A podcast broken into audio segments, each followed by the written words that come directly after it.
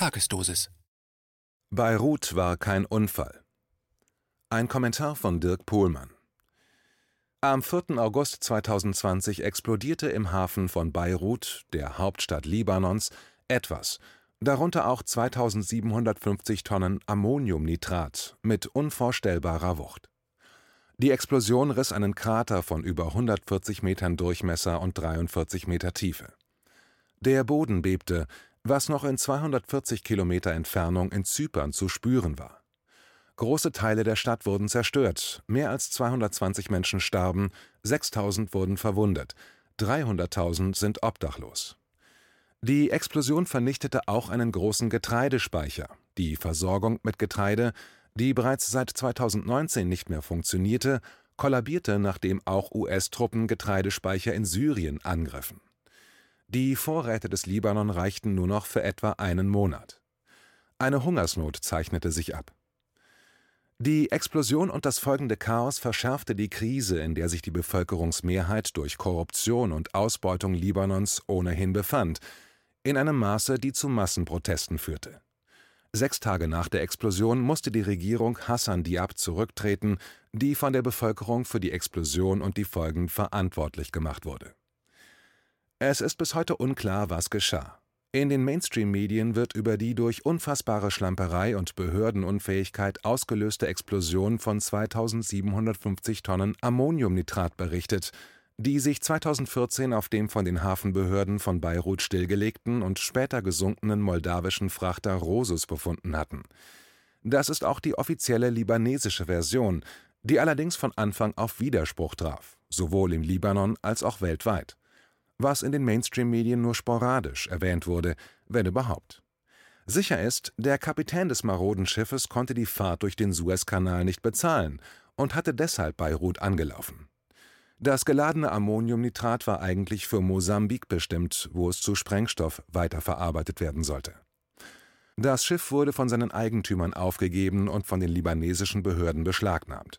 Die Fracht der Rosus wurde von September 2014 bis Oktober 2015 in eine Lagerhalle im Hafen verbracht, bevor das Schiff 2018 an der Mole versank. In der Lagerhalle blieben die 2750 Tonnen Ammoniumnitrat, bis es, angeblich durch Schweißarbeiten in der Lagerhalle, zu einem Brand kam, zu dessen Folgen mehrere der Mega-Explosion vorausgehende Explosionen gehörten, bis der gesamte chemische Rohstoff explodierte. In einer Welt, in der es nur Verschwörungstheorien gibt, aber angeblich keine Geheimdienstoperationen, ist es nicht nur sinnlos zu fragen, warum zum Beispiel die USA mehr Geld für ihre 17 Geheimdienste ausgeben als Russland für sein gesamtes Militär. Es ist auch bei Strafe der öffentlichen Diskreditierung, Erniedrigung und Existenzvernichtung verboten, zu ermitteln und darüber nachzudenken, wem die Kette von Ereignissen vor allem nützt die selbstverständlich allesamt keinerlei kausalen Bezug haben und an deren Ende plötzlich und unvorhersehbar eine riesige Explosion steht. Die Cui Bono-Frage darf im Universum der westlichen Massenmedien nur gestellt werden, wenn Russland oder neuerdings China für Vorgänge verantwortlich gemacht werden soll. Dann allerdings gilt es seit einigen Jahren als Qualitätsjournalismus, wenn faktenfrei aufgrund von Vermutungen über die angebliche Verruchtheit und Perfidie von Wladimir Putin oder Xi Jinping berichtet wird, zwei Personen, die, wie gute Mediennutzer mittlerweile wissen, Ursache fast allen Übels in der Welt sein sollen. Die personalisierte Anklage gegen Russland und China ist in Spiegel, Süddeutscher, in ARD und ZDF gleichzeitig bereits die Verurteilung. Der Spiegel brachte es sogar fertig, Putin als Coverschurken in das Cockpit eines russischen Kampfjets zu montieren, um die Vorstellungswelt seiner Chefredaktion zu bebildern und dem gebenedeiten Qualitätsjournalismus der Hamburger Schule eine weitere Sternstunde hinzuzufügen. Satireschalter wieder auf Aus.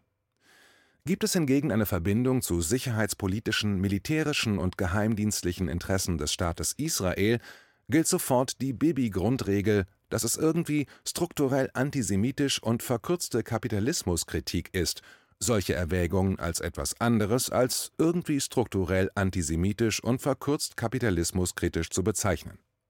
Egal wie die Faktenlage ist.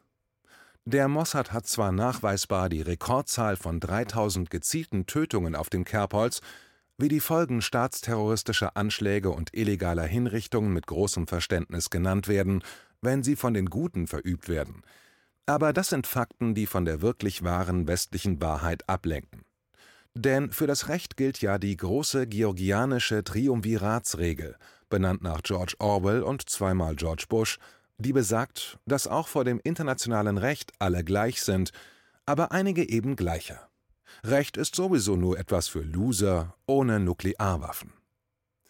Aus diesem Grund werden Ihnen die folgenden Informationen in ARD, ZDF, FAZ, Süddeutscher und den Medien des Springer Verlages, Weltbild und Taz vorenthalten.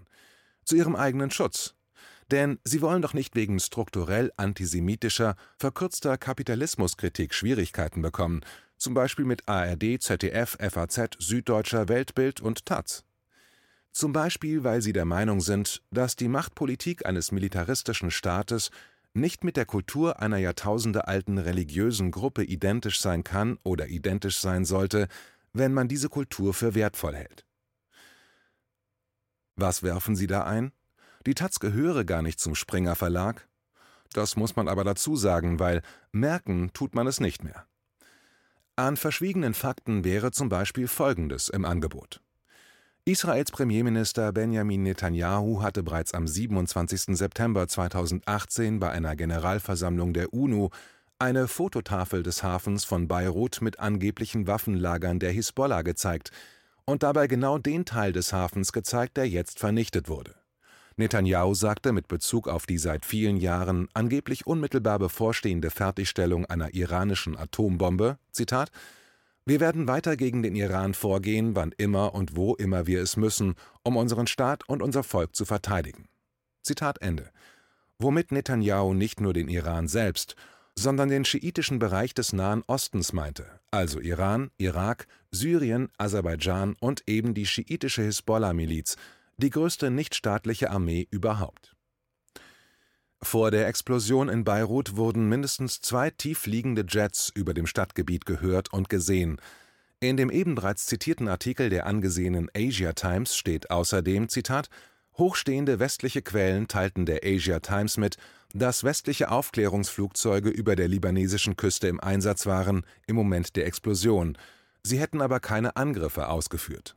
Zitat Ende. Das klingt nach Vorwissen, das nicht zu einem Unfall passt.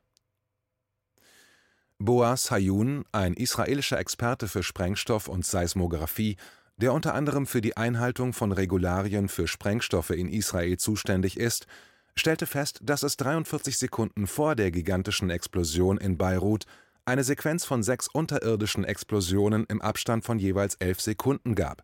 Die Zeitschrift Israel Defense bezeichnete sie als Explosionen von Waffensystemen, die absichtlich oder unabsichtlich im Hafen von Beirut gezündet worden seien in einem Luftangriff am 21. Juli 2020 hatte die israelische Luftwaffe den wichtigen Hisbollah-Kommandeur Ali Kamel Mohsen Jawad bei einem Luftangriff auf den Flughafen von Damaskus getötet.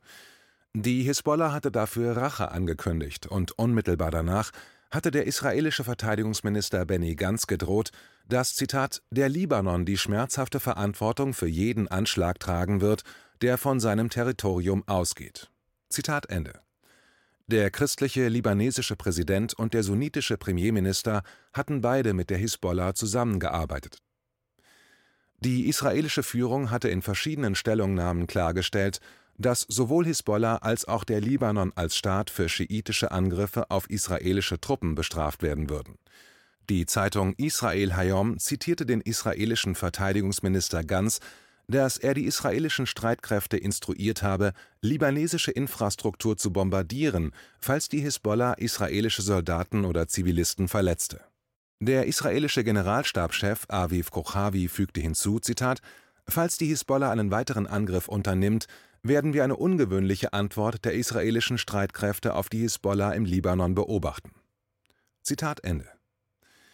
Die höchst merkwürdige Explosion in Beirut hat es in dieser Form also mit einer Druckwelle, die man nur von Atomwaffen kennt, bisher nur zweimal gegeben.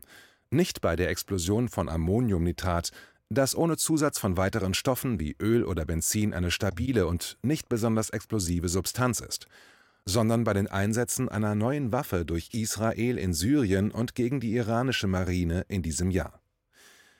Die derzeitige Situation im Nahen Osten mit dem Schulterschluss der Vereinigten Arabischen Emirate mit Israel und die bereits bestehende Zusammenarbeit Israels mit Saudi-Arabien, das heißt die Allianz wesentlicher sunnitischer Kräfte mit den Israelis und den USA, ermöglicht also ein Vorgehen gegen die schiitische Allianz Iran, Irak, Syrien und Aserbaidschan. Der Libanon ist jetzt ausgeschaltet.